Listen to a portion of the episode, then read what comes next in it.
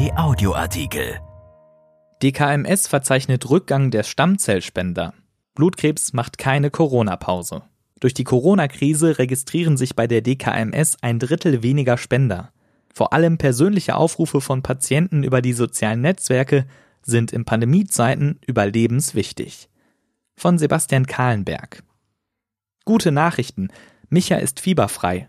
Steht unter dem hundertfach gelikten Post der Instagram-Seite 5 für Micha. Auf dem Foto zeigt Micha einen Daumen nach oben. Er trägt Maske, seine Haare sind abrasiert, sein Gesicht ist dünner geworden. Trotzdem erkennt man hinter der Maske ein leichtes Lächeln. Es ist das Lächeln eines 26-Jährigen, der an Leukämie erkrankt ist und dessen Freunde über Instagram zur Stammzellspende aufrufen. Sven Bartels, der Micha schon seit Schulzeiten kennt, sagt, wegen Corona gibt es aktuell keine Registrierungsaktionen vor Ort, um neue Stammzellspender zu finden. Mit drei weiteren Freunden haben sie gleich nach der Krebsdiagnose das Instagram-Profil ins Leben gerufen. Sven sagt, so wollen wir die Aufmerksamkeit für die DKMS erhöhen, damit sich wieder mehr Menschen als Spender registrieren. Die Corona-Krise hat für einen starken Rückgang der Registrierungen bei der DKMS gesorgt. Im Vergleich zum Vorjahr ist die Zahl der neu aufgenommenen Spender um ein Drittel gesunken. Die Pandemie hat unsere Arbeit in einigen Bereichen sehr getroffen, erklärt Julia Ducados, Sprecherin der Organisation. Aber Blutkrebs macht keine Corona-Pause. Dass sich immer weniger Menschen als Spender registrieren, lässt sich laut Ducados auf zwei Faktoren zurückführen. Zum einen können die öffentlichen Registrierungsaktionen der DKMS wegen Corona nicht durchgeführt werden. Rund 2000 veranstaltet die Organisation davon jährlich. Neben der geminderten Aufmerksamkeit sei hier vor allem die Rücklaufquote der Proben, die momentan per Post gesendet werden, ein Problem. Die DKMS-Sprecherin sagt, im Vergleich zu den Vorortaktionen, bei denen wir die Proben direkt mitnehmen und ins Labor übergeben, muss der Online-Spender sich selbst auf dem Postweg darum kümmern.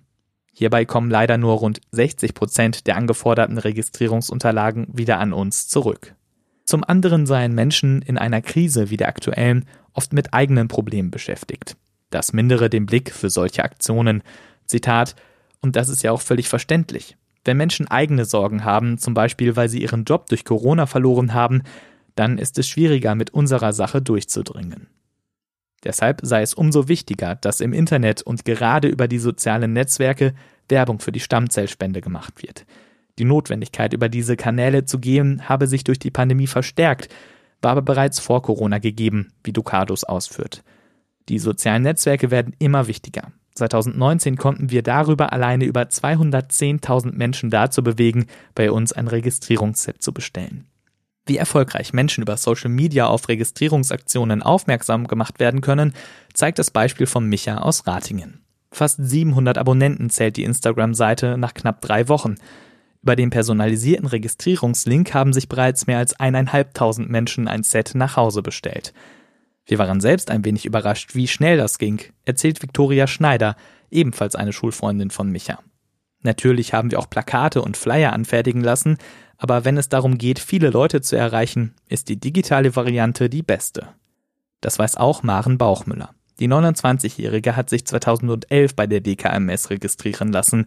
Damals hat sie einen Aufruf über StudiVZ gesehen und sich die Stäbchen nach Hause bestellt. Sie erzählt, das war wenig Aufwand und super easy, zumal ich aus der Eifel komme und es damals keine Registrierungsaktionen in meiner Nähe gab. Und heutzutage ist es noch viel wichtiger, über Social Media zu informieren und zu werben. Es ist für viele junge Leute Teil des Alltags. 2018 bekommt Maren Bauchmüller tatsächlich den Hinweis von der DKMS, dass sie als Spenderin in Frage kommt. Eine an Blutkrebs erkrankte Frau aus Frankreich ist ihr genetischer Zwilling und erhält ihre Spende. Die Spende lief anonym. Im vergangenen Jahr habe ich aber erfahren, dass es der Frau gut geht. Ich habe mich sehr darüber gefreut. Das ist ein unbeschreibliches Gefühl. Mittlerweile ist Maren Bauchmüller als Werkstudentin bei der DKMS tätig. Bis zum Sommer war sie Teil der Spender-Neugewinnung und hat vor Ort Aktionen mitorganisiert. Vor allem die Registrierungen in den Schulen fehlen aktuell enorm. Das ist unsere stärkste und wichtigste Quelle, erklärt sie. Das Team hat sich nun darum gekümmert, dass die Schulen in Eigenregie virtuelle Unterrichtsstunden zu dem Thema halten können. So kann zumindest ein wenig aufgefangen werden erschien in der Rheinischen Post vom 24. November 2020 und bei RP Online. RP Audioartikel. Ein Angebot von RP Plus.